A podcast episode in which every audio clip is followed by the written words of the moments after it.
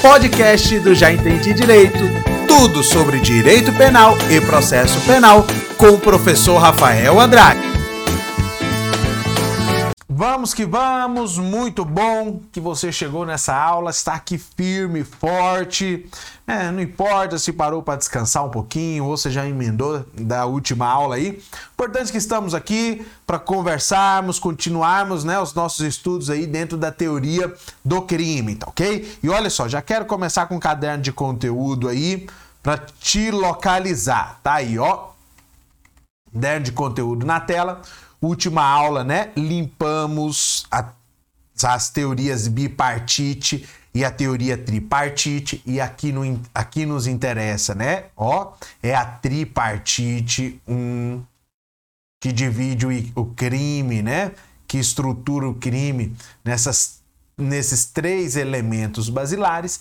E agora, essa aula, você viu aí na vinheta, é a aula de, ó, tipicidade, tá ok? Onde nós vamos estudar, ver o que é esse negócio de tipicidade, primeiro elemento basilar. Você viu que eu falei na aula anterior, deixa eu até voltar aqui para a tela cheia. Falei na aula anterior aí que é o elemento mais robusto, é o elemento mais forte, né, do, do crime. Por quê? Uma vez a conduta perdendo a tipicidade, ela também automaticamente perde, né? Deixa de ser ilícita. Ó, deixa eu arrumar esse X aqui que ficou feio.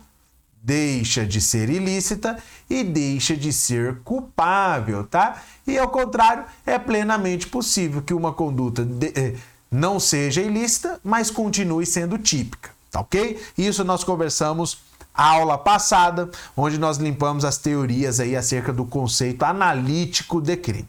Tranquilo? Vamos lá, vamos começar então. Primeiro elemento.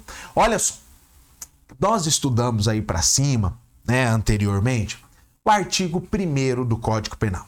E o artigo 1 está escrito lá, né, está expresso: não há crime sem lei anterior que o defina, e também não há pena sem prévia comuni é, é comunição legal, ok? Ou seja, precisa estar comunicação legal, precisa estar prevista no texto de lei. Tranquilo? Turma, em fiel obediência ao que prevê o artigo 4 toda conduta que cumpre a regra do artigo, do artigo 1 desculpa, que passa a estar num texto de lei penal, aquela conduta, aquele comportamento passa a ser previsto em um texto penal, aquela conduta dota, né? Passa a adotar de ó, tipicidade é uma conduta típica no direito penal, que repercute, ó, nem coloquei, ó, aí o caderno, ó, ela dota de tipicidade. porque Ela, uma vez prevista em um texto de lei, caso alguém cometa aquela conduta que se amolde perfeitamente no texto de lei, irá repercutir no direito penal e isso poderá gerar uma responsabilização criminal. Então, para nós começarmos a compreender a tipicidade, nós precisamos relembrar lá do artigo 1 onde obriga que uma conduta, né? Voltar aqui para a tela cheia, para ser crime precisa de fato estar prevista em um texto de lei. Uma vez que essa conduta está prevista, ela é uma conduta típica, ela dota de tipicidade, por isso um elemento extremamente importante, tá OK? Aqui na teoria do crime, a tipicidade, beleza? Ó, para não ter perigo de esquecer, tá? Tipicidade. Tá bom? Primeiro elemento. Aí, deixa eu até colocar aí, ó. Tá, deixa eu só confirmar se tá aparecendo aí, colocar para você caderno de conteúdo. Vamos lá, para um conceito mais primário, mais tranquilo, apesar que eu já antecipei para vocês o que, que é a tipicidade. Ó, consiste na adequação, deixa eu colocar aqui de azul, ó, na adequação de um ato praticado pelo agente com as características que enquadram. E essa palavrinha aqui, ó, deixa eu até colocar como marcador. Essa palavrinha aqui, ó, é muito importante para nós em direito penal quando a gente trata de tipicidade. Por quê? A conduta que irá, né, que irá que pode gerar uma responsabilidade criminal, ela precisa ter enquadramento perfeito no texto de lei. Olha só uma questão, já citei em outras aulas anteriores aí, que acontecia com os populares nudes, né? Com o advento aí do, das tecnologias, enfim, é, meio de comunicação em massa, né?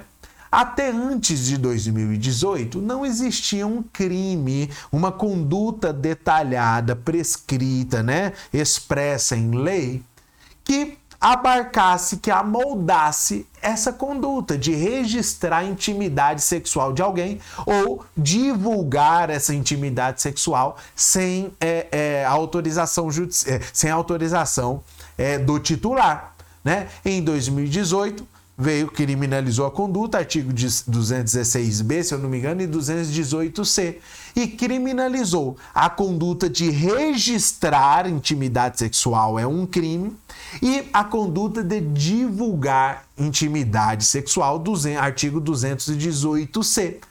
A partir do momento que essas condutas estão prescritas, elas tornam, passam a ser típicas e essa palavrinha aqui a gente utiliza muito, ó. Preciso que você já se familiarize, tá bom? Que é a conduta do indivíduo, do agente, ó, tendo enquadramento perfeito na lei. Tá? É o primeiro ponto, é o primeiro passo para nós visualizarmos qual crime o autor irá responder. Tá ok? Ah, não coloquei o caderno de conteúdo, ó. Tá aí, ó. Enquadramento, tá ok? Enquadramento, preciso que você se familiarize mesmo com essa palavra, tá? Porque é a conduta desse agente que precisa ter enquadramento perfeito à conduta prevista em lei. Para aí nós começarmos a visualizar, né, qual crime o indivíduo irá responder, tá OK? Ó, a norma descrita na lei como crime, né? Com, só lembrando aqui, ó, todas as condutas criminalizadas no Código Penal, tá no caderno de conteúdo aí, tá, né? Todas as condutas criminalizadas no Código Penal estão, ó, a partir do artigo 121 do CP. Não existem condutas criminalizadas até o artigo 120, tá ok? Trata-se de elemento, do elemento fato típico. E aqui é outra palavrinha, né? Outro termo técnico que eu quero destacar com você. Porque é o seguinte, é o comportamento é o, né, do ser humano, do indivíduo, que precisa ter enquadramento perfeito. E aqui uma questão bem interessante, deixa eu até voltar aqui para a tela, né? Em matéria penal, né? Para a gente não ter problema com o direito penal, não ter problema em ser, né, em receber uma pena, o recomendável é que a gente vá contra ou a favor o texto de lei. Em matéria penal, né? O recomendável é que a gente vá contra o texto de lei, porque o texto de lei não é proibitivo. As condutas criminalizadas não te proíbem de nada. Lá está, matar alguém, constranger, né? Então, para você não ter problema com direito penal, não responder a processo criminal, você precisa fazer o contrário do que está previsto em lei. Não matar, não constranger, né? não subtrair, tá? não subtrair mediante violência. Então fica uma dica aí, depois eu recomendo você ir lá no artigo 120, você, você vai ver que a, né, os, a, a, organ, a estrutura textual não é proibitiva, tá? Então, para você não ter problema, é, você precisa ir contra o texto de lei, ao contrário do que determina o texto de lei.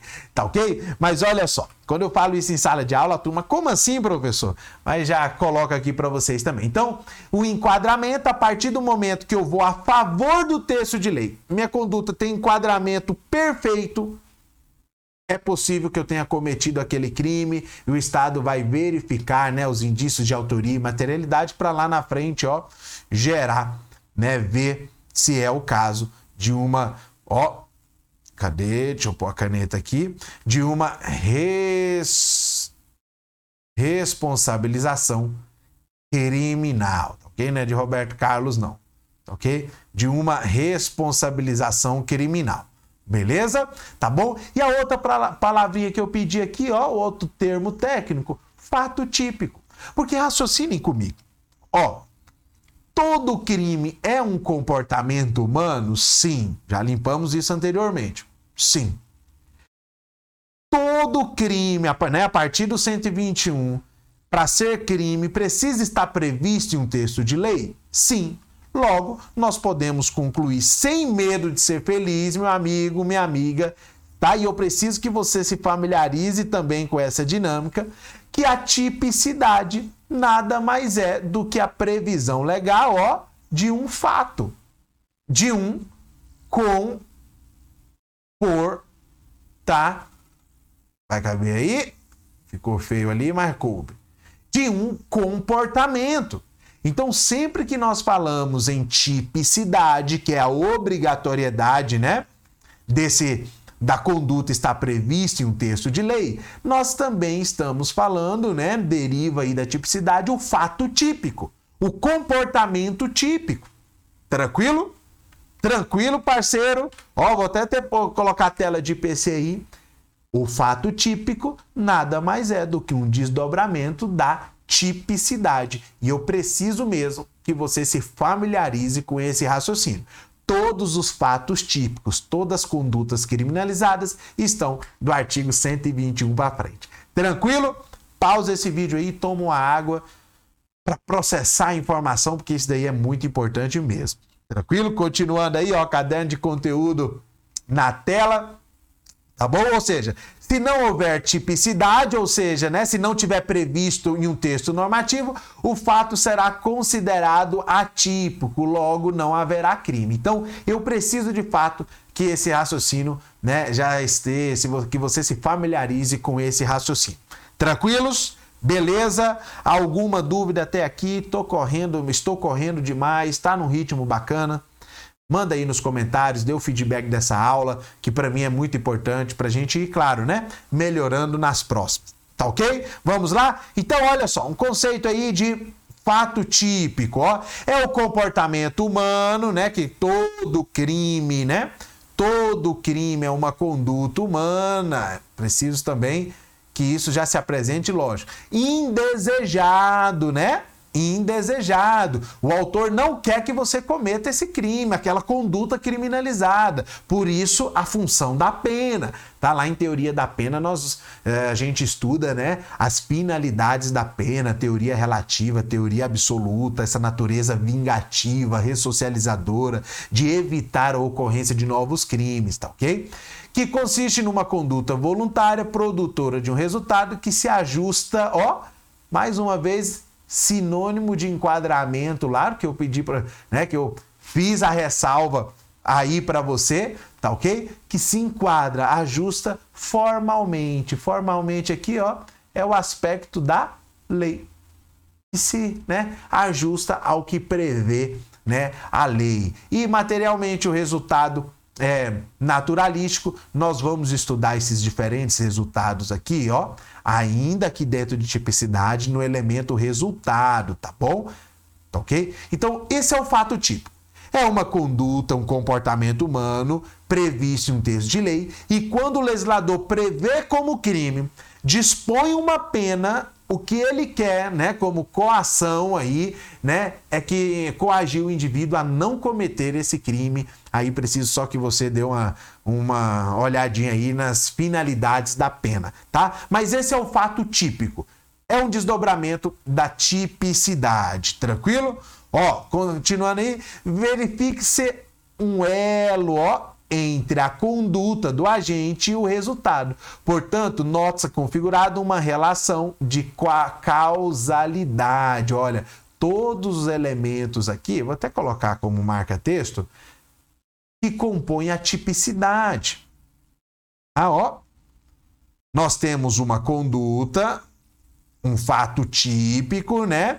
Esse fato típico, obviamente, precisa produzir um resultado jurídico obrigatoriamente. Se for os crimes materiais, né? Produzir aí o resultado naturalístico também. Fiquem tranquilos que nós vamos detalhar isso daí tudo. E entre eles, ó, tem que ter um elo, um nexo causal. Ah, voltei aqui, deixa eu voltar. Tem que ter, ó, uma relação de causalidade. Então, esses são os elementos da tipicidade. A conduta, fato típico, um resultado e entre eles, né, o nexo causal, o nexo de causalidade, que nós vamos estudar cada um desses elementos. Se enquadra perfeitamente, tipicidade e o resultado. Conclui-se que o fato, ó, até coloquei aqui, nem tinha visto. Ó, conclui-se que o fato típico é composto dos seguintes elementos: conduta, resultado, precisa produzir, nexo de causalidade e a própria tipicidade, que é a obrigatoriedade de estar previsto em um texto de lei. Isso é fato típico capaz de gerar uma responsabilização criminal. Tranquilos até aqui? Fala aí para mim. Realmente o feedback é muito importante, tá bom? Tipicidade, obrigatoriedade da conduta estar prevista em um texto de lei, conduta, comportamento humano, fato típico, né? E esse fato típico precisa causar uma ofensa, um resultado, né, a um bem jurídico ou, né, e também, né, o resultado naturalístico aí no caso dos crimes materiais, e entre esse fato típico e esse resultado precisa ter um elo, um nexo que fala o seguinte, olha, foi essa conduta que causou esse resultado. Ok? Esses são os elementos aí é, do fato típico, que também são os elementos da tipicidade. Tranquilos até aí? Ó, a doutrina divide a tipicidade em tipicidade formal e tipicidade material. Ó, deixa eu até apagar isso daqui, que sem querer. Apesar que até eu vou.